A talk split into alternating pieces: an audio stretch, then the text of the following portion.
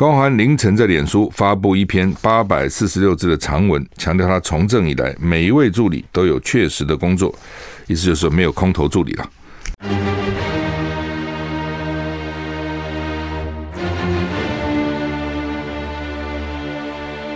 赵少康时间，吃喝玩乐骂，和我一起快意人生。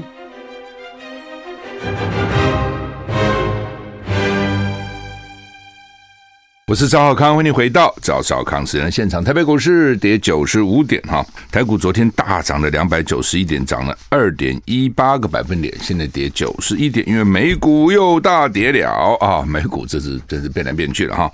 道琼大跌了六百四十六点，跌了一点九五个百分点。纳斯达克呢大跌两百六十三点，跌了二点四八个百分点。S M P 五百呢大跌二点零八个百分点，费城半导体大跌了三点一四个百分点，欧股呃都是小跌啊，都是跌不到零点二趴哈。天气今天十一月十号哈，温度哈北北基二十一到三十度，这都是哎，我突然看到北北基桃竹苗中彰投都是二十一到三十度。降雨几率北北基高一点，二十到三十。可是我早上看起来台北天气蛮好的哈，阳光普照。桃竹苗中彰投都是百分之十啊，等于不下了哈。云嘉南二十到三十度，高屏二三到三十一度，降雨几率都百分之十。宜兰二十一到二十八度，降雨几率六十。花莲二二到二八度，降雨几率四十。台东二二到二八度，降雨几率二十。外岛十九到二十七度，降雨几率十到三十。哈，今天。我们看这个天气，下礼拜一会变冷，一口气会掉八度哈，怎么会那么惨？说今天的迎风面哈，跟昨天比多一点，大台北跟东半部云量多一点，所以降雨几率会提高一点啊，整天不定时有降雨几率，所以你不要看现在好像还不错啊，不定时可能有降雨几率哈，主要在基隆北海岸及宜兰北花莲啊，尤其在宜兰可能发生局部大雨，所以宜兰地区的朋友要注意哈。另外就是新一波的东北风，礼拜天下午影响北台湾，气温会溜滑梯，从礼拜六的高温三十一度到礼拜一的二十三度，一口气降八度。哈，礼拜天晚上到礼拜三，因为受东北风的影响，所以大台北东半部转有局部短暂雨，北台湾转凉，桃园以南晴时多云，中南部气温稍降。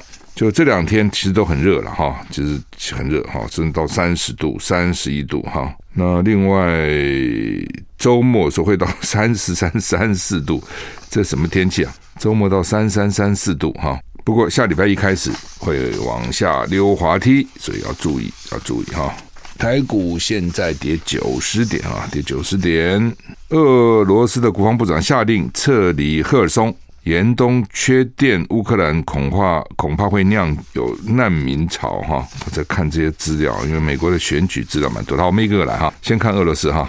乌克兰军队在南部城市赫尔松附近强势反攻，让俄军倍感威胁。俄罗斯国防部长肖伊古下令俄军撤离第聂伯河西岸的赫尔松。另一方面，俄军持续攻击乌克兰能源设施，寒冬加上缺电，乌克兰难民恐怕会涌向东欧。可怜了、哦，民众，你可以想那个民众多可怜啊！打仗最可能就是民众哈。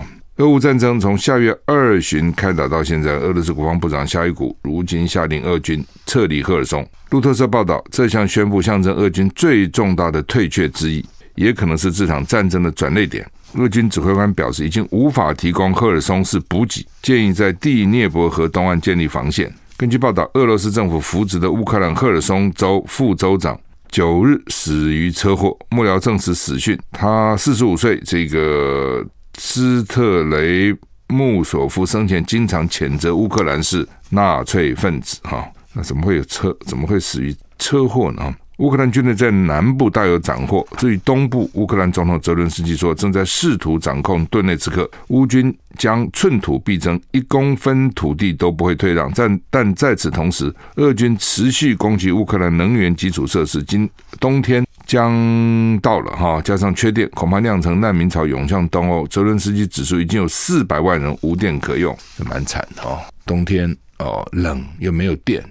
啊，能源一定也缺了哈，你指什么样的什么样的一个状况哈？这很可怜啊！人民真的很可怜哈。习近平跟拜登如果会面呢，说要谈台湾议题，拜登说呢，画出红线不让步哈。那个红线就是和平嘛，一定不要和平，不能够战争了。总统拜登今天谈及台海议题，表示台湾准则没有改变，跟中国国家主席习近平对话的时候呢，不会做出根本性的让步。美国总统拜登今天召开记者会，谈其中选举。媒体问拜登是否利用亚洲行跟中国大陆主席习近平会谈，向习近平当面表达美国愿意军事捍卫台湾，但拜登对此没有正面回应，只表示会跟他有这个对话。拜登说：“我确定我们会讨论台湾，台湾准则没有没有改变。”在和习近平对话时，不会有任何根本性的让步。他会向习近平表达美国跟中国竞争但不冲突的立场。拜登表示将明确画出双方的红线，了解双方的关键利益。拜登跟习近平都将到印尼巴厘岛出席二十国集团 G20 的领袖峰会。报道指出，美中双方正在磋商以安排双边会谈。过去，拜登在担任副总统时跟习近平多次会晤，而这次将是两人首度以美中领袖身份面对面会谈。怎么面对面？那之前呢？之前是电话视讯。之前从来没有面对面，主要也是因为疫情啦。那疫情一方面见面不容易，出国不容易；一方面呢，也刚好给了一个机会不见，相见争如不见哦，相见就要吵架，那干嘛相见呢？啊，所以呢，就干脆大家都都回避一下。不过这次习近平因为刚连任共产党的总书记哈，拜登啊刚过了这个其中选举哈，所以两个啊这个等于是都。过了他们这个非常重要的一个阶一个关键时刻了哈。那拜登说哦，双表示要明确画出双方的红线，了解双方的关键利益哈。我就好奇，那台湾到底是什么？因为大陆已经讲过了，台湾是它的核心利益。那台湾是美国的什么利益？啊，如果美国说是我的关键利益，关键利益跟核心利益哪个是比较重要的利益啊？所以这个利益就是我为越和越重要的利益，越会为这个利益。为了维护而而奋战嘛，比如说我跟你讲这个事情，我的红线你不能碰，你碰了我一定给你翻脸哦。我甚至呢不惜对不对，跟你干到底啊？那你对方说好吧，这是我的重要的利益，但是我不会为他跟你干到底，那就有差别了啊。那他们他们现在要谈，要画红线啊。那这个红线怎么画？谁画？一定是谈判嘛。这这是我的，那我要怎样？你要怎样啊？一定是这样哈。高虹安凌晨用八百四十六个字交代助理费，反控柯建铭办公室捐款给民进党。民众党新竹市长候选人高虹安最近陷入立法院公费助理的争议。九号上午传出，昨天上午传出紧急住院。但是呢，当天下午，昨天下午又突然出现在新竹县政府跟县县长杨文科会谈。高虹安今天凌晨在脸书写下八百四十六个字，贴出三张预算资料的照片，交代助理费的去向。他也反控民进党团立院总召柯建铭办公室也有类似的争议。高寒凌晨在脸书发布一篇八百四十六字的长文，强调他从政以来每一位助理都有确实的工作，意思就是说没有空头助理了。他们所领取的助理费、加班费都是实质付出的劳务，责任所换取的薪酬也直接进入他们的户头，没有任何不领钱的、不该领的钱进到自己的口袋里面。公安指出，查询立法院经费计划委员会的议事记录。全院委员会在二零二零到二零二一年公费助理预算执行率皆为九十六趴，此预算项目包含助理待遇、奖金、加班费，可见国会委员办公室在助理加班费的报支方面接近上限是常态。这也表示国会委员跟助理们勤恳问政的表现。这句话是屁话。高安续指啊，公积我等解释。高安续指，公积金都用在办公室相关支出上，举凡参会、下午茶、日常生活用品、办公室装潢、家电、购买礼品、公务赠送等，如果有助理代垫他私人用途的支出，行政同仁也会定期来请款，并无外界恶意指控的公款私用。这句是重要的哈。公函称，柯建铭办公室的多位助理每年大笔捐款给民进党。数字刚好都一样，累计金额更疑似是募款责任的额度。犹记得当时对手以我的前助理有捐款台湾民众党的行为，及指责我犯下贪污罪。难道同样的市政在柯建铭办公室是有为青年，在我高虹安办公室就是贪污行为？这真正坐实的绿能你不能。文章一出啊，引引起网友热议，许多网友纷纷表示关心，希望高虹安加油，并照顾好身体啊，不要被打倒，好好休息。接下来仗更难打啊！但是也有网友说，我实在没有办法苟苟同你公积金的说法，没有人会愿意捐那么多自己的血汗钱。哎，这个复杂哈。就为什么刚刚讲说他有一句话是屁话哈？就是他说呢，因为呢。立法院二零二零、二零二一啊，就这两年的公费助理预算执行率达百分之九十六，就是立法院编给助理的钱都用了啦，知道意思吗？我编立法比如编的预算，说我这个编是无意都用光光了，几乎都用光光了。他这就表示委员跟助理呢勤恳问政。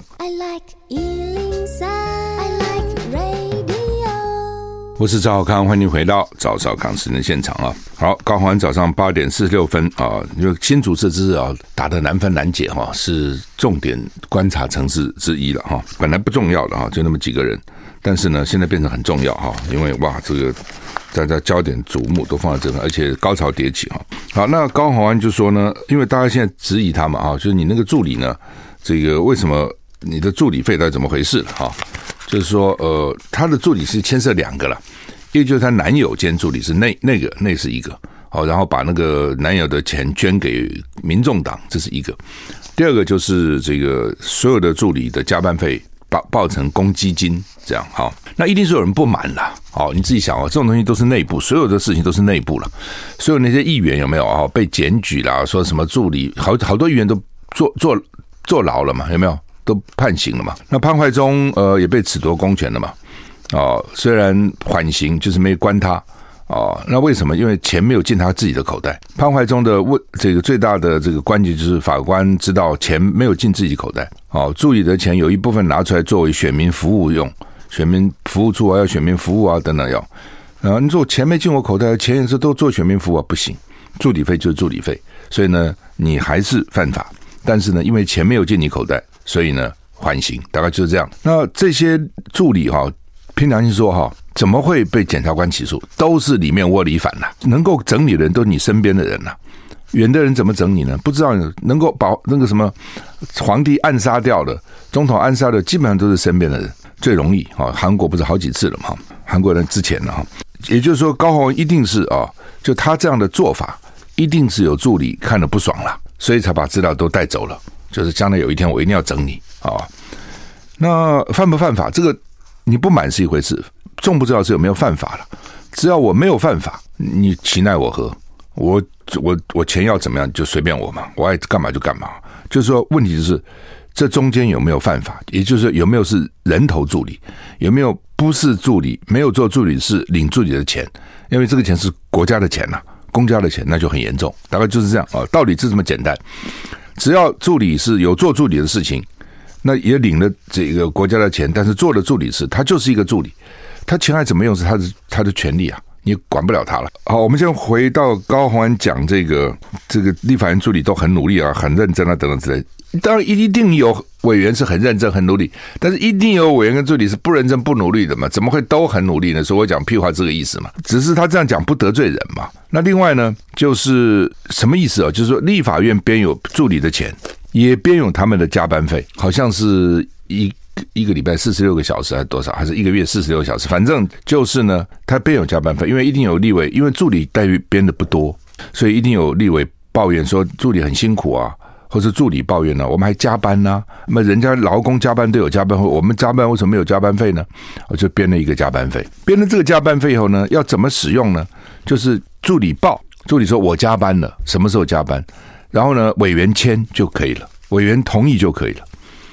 那因为立法院立委啊，什么议员呢、啊？这个他本来就没有一定的上下班时间嘛。他全天候等于是随时都可能有事情发生啊，选民要找他随时都可能找啊。哦，最早的时候呢，那个议员办公服务处都设在自己家里面，那就是随时。那这是什么生活呢？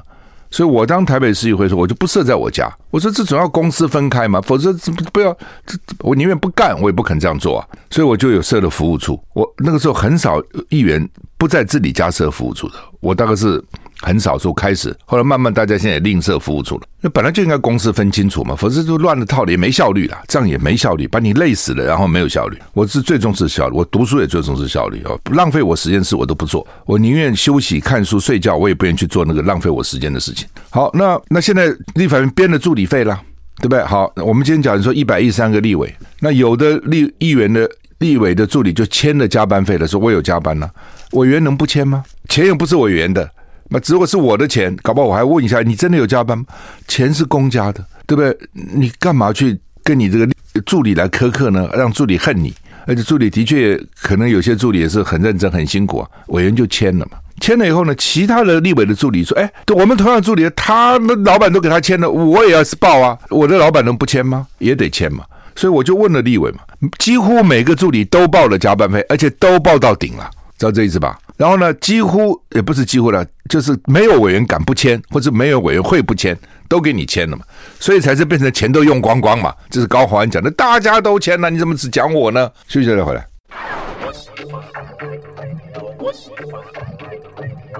是赵少康，欢迎回到赵少康今天现现场。台北股市现在跌九十七点哈，好吧，回到这个新竹啊，高虹安就我就刚刚讲说，立法院现在就变成所有的助理大概都领加班费，而且都报到满。你认为每个都这样吗？当然不会嘛，但是只是 这这是不平则鸣嘛，你报我也报啊，对不对？公家钱不报白不报啊，哦，也不是委员的钱，对不对？那委员如果说不给他太要求太严格，这助理就恨你啊。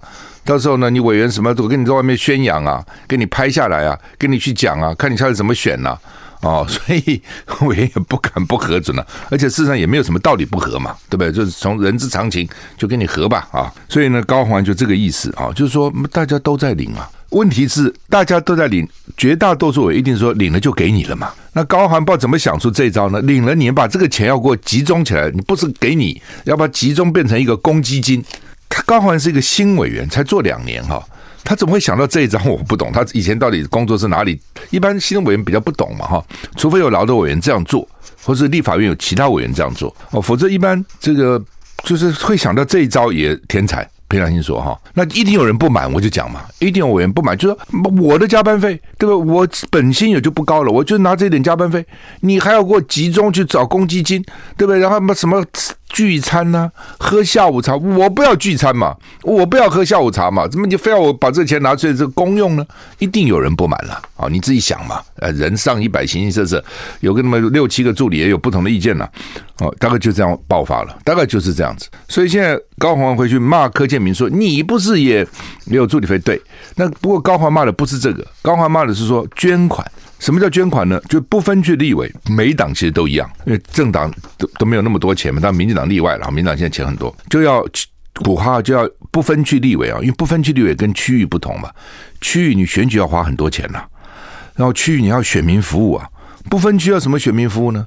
不分区也没有选区啊，选选举也不花钱，政党就提名你了，好，所以呢，不分区立委呢，就你你比如说你有几个公费助理，有的就规定说你要拿几个。捐给党，党的党工就由你公费助理来做，也有这样子的，哦，也有呢。你要每个月你的你的薪水，比如说二十万，哦，大概十七八万了，我我加起来二十几万，你要拿，比如说这个五万八万捐给党，哦，有的是一年你要捐多少，有一个 quota，哦，那理论上讲呢，就是委员自己的委员的费用要拿出来，比如说我一年这一个立委一年，比如两百万，你可能要拿六十万捐给党。剩下一百四十万你自己的啊！如果说我自己没拿钱，我不舍不得把我的钱交了，反正有助理费嘛，我就叫助理讲说哈，你把你的钱呢给用我的名义捐给党，党就有党党就有六十万呢、那党会不会管这钱怎么来的？大概也不会太管，就你反正捐给我六十万就好了。但助理为什么要拿这个钱给你呢？助理说自己的钱呢，干嘛要捐给党呢？所以呢，就会不会有假助理？就是这个人。他其实没有说做助理的工作，所以他也知道，只是我借你的人头，你就让我用用吧，去申请个公费，因为你也没有做助理，这这钱也不是你的，那你就帮我捐给党哦，我也没有自己也没有叫你连钱给我没有，但是捐给党，但是这样其实就等于是替我捐给这个党，这个可能有法律问题，我觉得这个有法律问题。那如果这个助理也做了助理的事情呢，的确都做了，那领他该领的助理费。然后这个时候要捐帮帮我捐给党，我这个没有问题，这个不违法。为什么？他做了助理是，他领了钱，他爱怎么用他怎么用嘛。他丢在水里也是他的事情嘛。他要捐为什么不行呢？所以这个中间，所以他现在去骂柯建铭说，你也是助理费也都捐了钱了，就是要注意的就是说，到底这个助理是不是真正的有做助理的工作啊？假如说我跟别的助理一样做的助理工作，那没话讲嘛。好，或是说。我也同样做助理工作，但是别的助理一个月领五万，这个助理领十万，那个助理薪水是老板决定的，在一个总总额度之内决定。哎，那这个可能有点问题，你就是有点啊、这个多给的，为什么多给呢？不过这比较难判定了，我就要多给他，他资深呐，哦，他他认真呐，我喜欢他啊，不过总有一个道理了啊，所以大概是这样啊，整个助理费这两种。一个是所以男友那边的，一个是公积金这边的哈，大概是这样哈。好，那么这个再讲一下啊，最呃最近这个中广跟好物在在推那个团购哈枕头了哈，怎么搞枕头呢？我当我当时觉得很好奇，因为枕头哦，因为很多人睡不好，睡不好很多原因呐，哦，有这个原因那个原因很多了，有一种是枕头了。哦，我曾经在很多年那个二十年以前，我就觉得我要学个好枕头，因为常常落枕嘛。然后起来那个这脖子那边酸，我就到旧金山，我还记得一个百货公司亲自买了一个所谓现在在台湾很普遍叫记忆枕，我提回来，那个枕头怎么装不到箱子？因为箱里满了，我用手把它提回来的。哦，记忆枕，从此我就用记忆枕，我觉得记忆枕不错了。那当然枕头现在越来越多，而且各种不同的品质啊等等哈。现在我们团购的这种呢，叫做这个草本的这个海鸥枕，它它是由高雄医医学院的医学大学的一个药学博士杨博士跟美国呢一个脊骨神经博士呢林博士，就是脊椎了脊椎的博士，他们两个一起研发，所以研发很多年，而且还跟医学院合作做人体试验，那很花钱的，发展了这个所谓草本的忘忘忧这个海鸥枕，海鸥形状。我已经用了半年了，哦，觉得还不错哈。海鸥，什么叫海鸥形状？就是我们通常那个那个记忆枕，你只能正正正面躺着嘛，你转来转去就会离开那个那个它凸起来那个部分。那这个海鸥枕呢，像海鸥一样，有两个翅膀一个头了，你正躺也可以，你侧躺可以，反正呢都可以撑着你哦，撑着你让你不会落枕。有时候你为什么会落枕？就是你空了嘛。很多人落枕很痛苦的，我几个月以前落枕了，然后呢没治好。痛了我三四个月啊，很惨呐、哦，休息哦，这三四个月很惨。那呃，后来呢，这个我就热敷啊，等等一大堆哦。那正正这个枕还不错，还不错啊、那它又有这个特别的，它的一种特别的专利啊，叫做这个微胶囊技术哈、把草本的东西呢跟那个纤维混在一起，所以睡觉睡得会比较好了哈、你有兴趣，请打中广服务专线零二二五零零五五六三。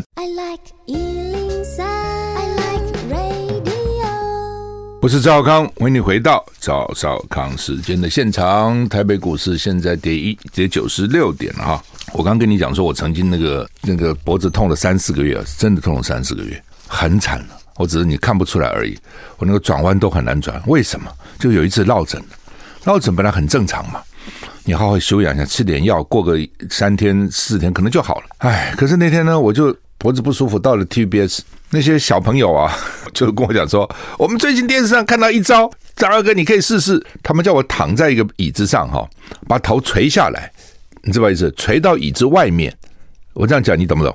就我们不像躺在椅子上，比如一个长长椅子、长板凳、长椅长椅子，我躺上去以后，我头应该在椅子上嘛。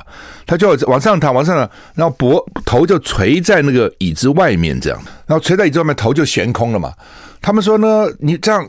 这样用力的转，用力的转，转转就好了。我跟你讲，以后少听这种江湖术士郎中的各种偏方，转啊转啊，哎呦我的天哪，大家不知道怎么转伤了。本来简简单单的一个 就是落枕了，好好惨了。我看了，我后来我也拍了照了 X 光给骨科医生看，他也说也没有太大的碍，但是就是痛啊，哦。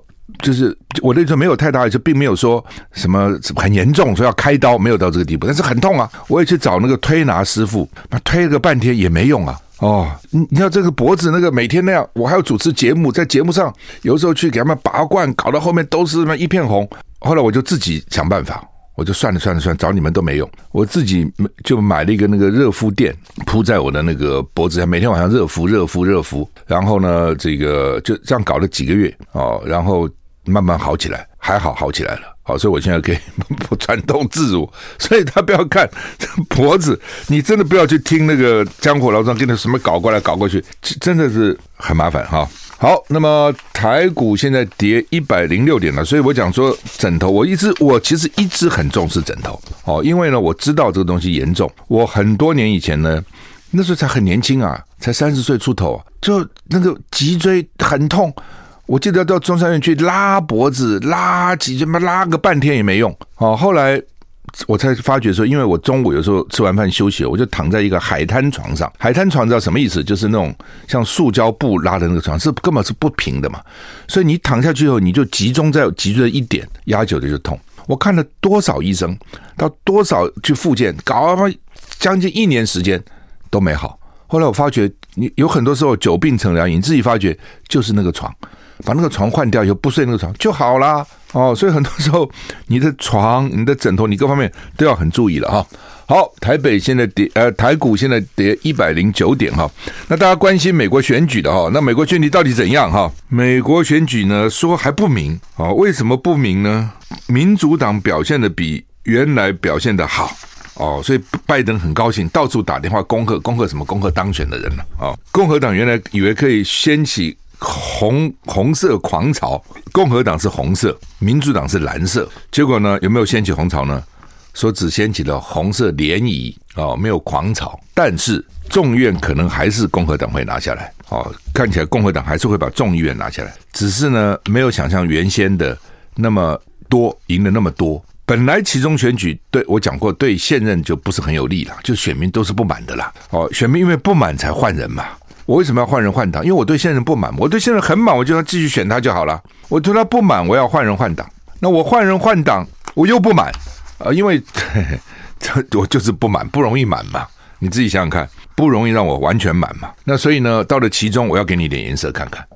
我看这个联合报有一个图了哈，还是哪里有一个图？就是说，在克林顿时候，曾经一下子民主党就丢了五十四席，哎。到了奥巴马更严重，丢了六十三席，哎，你看那个多惨。那看起来拜登不会丢那么多，所以拜登这种选举这种胜负相对的嘛，所以他就很高兴，大概哦。那参议院能不能保住呢？不知道。我昨天晚上到了将近十二点，因为昨天我们战情室在三创外面做现场外室外了，总是觉得说做一些户外的比较有有有变化嘛，哈。那回去你看，我到家已经快十一点了，哈，然后我就。整理一下就看 CNN，因为你说看 CNN 嘛。到了十二点，这个有些赢有些输，参议院还是很焦灼。到了十二点的参议院还是很焦灼哈。参议院到底怎样？四十八对四十八，到今天刚刚看还是四十八对四十八，原来是五十对五十。哦，参议院到我昨天晚上十二点看 CNN 还是四十八对四十八。那 Georgia 乔治亚州没有，他们每个州还有不同的规定哈。乔治亚州两个主要候选人都没有过半，票开完了没过半。因为没过半，十二月十六号要再选一次，所以为什么会拖到十二月中？不是全部选不完，都开完了，只有一个州叫乔治亚州，因为没有过半，所以要再选。哦，所以十二月十六号，Georgia 州要再选。呃，对不起，十二月六号不是十六号，十二月六号要依法要重选。那这一席搞不好就还是关键。你看现在是四十八对四十八嘛，如果将来一选出来变四十九对四十八。我是赵少康，欢迎回到赵少康时间的现场。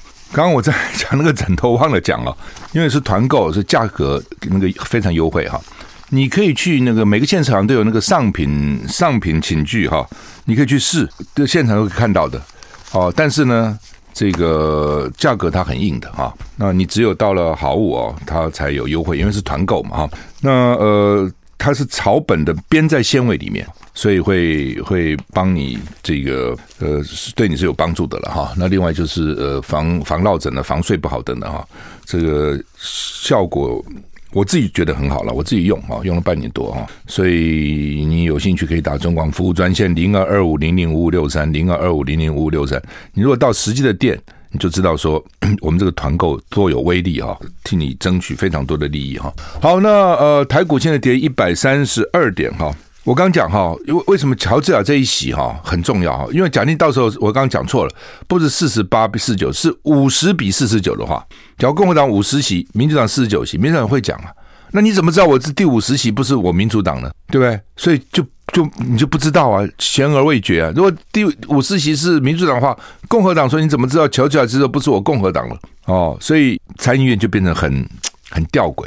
但是众议院看起来共和党是会赢的，只是赢的没有那么多、哦，所以拜登很高兴，因为这个就表示说我我少数就是赢嘛。从某个角度其实就是这样子哈、哦。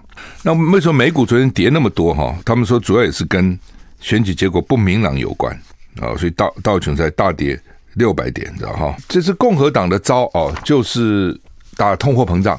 打经济啊，说经济呢，这个民主党你看搞多烂，油价涨多高啊，但是民主党呢就打堕胎，他们原来预期了堕胎敌不过经济，哎，结果没想到不是这样，就居然哈，他们做出口民调去了解选民为什么投支持民主党支持共和党，有三成的选民非常关心经济，但是有三成的选民非常关心堕胎，因为尤其女性嘛，主要在六月的时候呢，大法官做了一个决定，就是。到底可不可以堕胎？各州自己去决定。本来你这个中央统一规定可以堕胎，妇女自己选择，那是妇女的选择。那如果说今天大法官说不可以，妇女自己选择，也不是中央统一规定，不是联邦规定，交给各州地方去做决定，那每一州可不一样了，对不对？共和党当州长的州，或者共和党控制州，那就非常保守了，哦，就不可以。民主党控制就可以，哦，就有这么壁垒分明。有你看美国的不同的政党。就有这么大的差异，各种政策都有很大的差别，不管是劳工政策了、社会福利政策了，哦，然后呢，这个这个人权政策了，哦，这个甚至同性恋政策都不一样。所以呢，这下很多妇女就生气了嘛，哦，什么意思啊？还又回到以前，回到几十年以前，你美国干什么？还倒退了？所以有很多人就要捍卫这个妇女的权益，就认为说呢，这很重要，这个可能比通货膨胀还严重。所以民主党从头到尾。主打就是堕胎，当然还有这个枪支管制了啊！但枪支管制是个老议题了，堕胎是个新的议题。所以你看这几个大法官，所以你仔细看了几个大法官，这就决定了决定了这个这个选举，这个川普到底怎样？川普到底是正还是负了哈？说还要拼白宫，还要跟要要到还是要拼啊？川普只是帮很多共和党人去去背书，可能也没有像他想的那么好。哦，因为川普其实争议很大，你自己想嘛，川普如果做得那么好，当时就连任成功了，怎么会连任不成功呢？哦，就表示川普也没有像他自己认为的那么好。他背书的人当选的不少了啊，哦，但是也有，所以现在有些人讲，这个美国的共和党现在变成川普共和党，一定很多人对他不满嘛。所以一个现任者哈，上次就落选了哈，就没有连任哈，那一定是很多人就觉得川普很粗鲁了，粗鲁无文呐。然后去分裂美国啦，哦，等等，破坏民主啦，一定会这样。于是那时候去去攻进国会啦，等等，哈，对美国人来讲，这是搞什么鬼啊？啊，川普的助选到底好还是不好啊？那当然，可能将来会当议长这个麦卡锡，他是川普的支持者。那麦卡锡他可能会想要到台湾来访问，他说过他要到台湾来访问。他说哦，跟川普无关，他这样说。不过川普脸皮真的很厚，事先就有记者问他。说如果共和党大赢是谁的功劳？啊，当然是我的功劳啊。那如果输呢？输了他们自己的事情呢、你告诉我，天下有这么脸皮厚的人？川普真的是一个哦，哎，这是吧？这是很天才。赢都是我的功劳，输都是他们自己的责任。你这个成败，照理讲是一肩挑起嘛。好，赢是我功劳，输也是我的责任，不是赢全部是我的功劳，输就是他们自己的责任。可以这样讲吗？哦，他就这样讲了哈。哦实在是哈，实在很很很好笑哈。麦卡锡啊，如果将来当选，呃，不当他一确定当选，如果当了众院议长，他也是当众院议长，什么时候会来？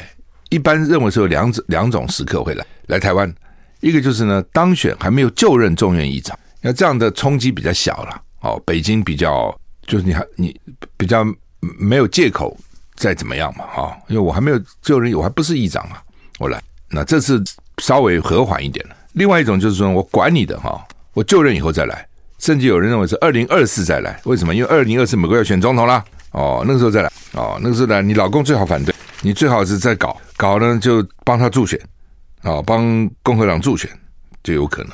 那共和党当除了川普说十五号要宣布，另外就佛罗里达的这个当选的州长，佛罗佛罗里达的这个呃当当选的州长呢，说有机会有机会这个选总统，但是川普已经警告他了，说我告诉你，我有你的黑资料。你看川普多坏这个人，你这个黑资料你老婆都不知道，我掌握了。你如果将来敢跟我竞竞争这个共和党的总统哈候选人哈，我就把你的黑资料给你公布。这他川普现在已经放话了，那个人啊也跟川普其实划清界限的，叫德桑提斯啊。好，我们时间到了，谢谢你的收听，再见。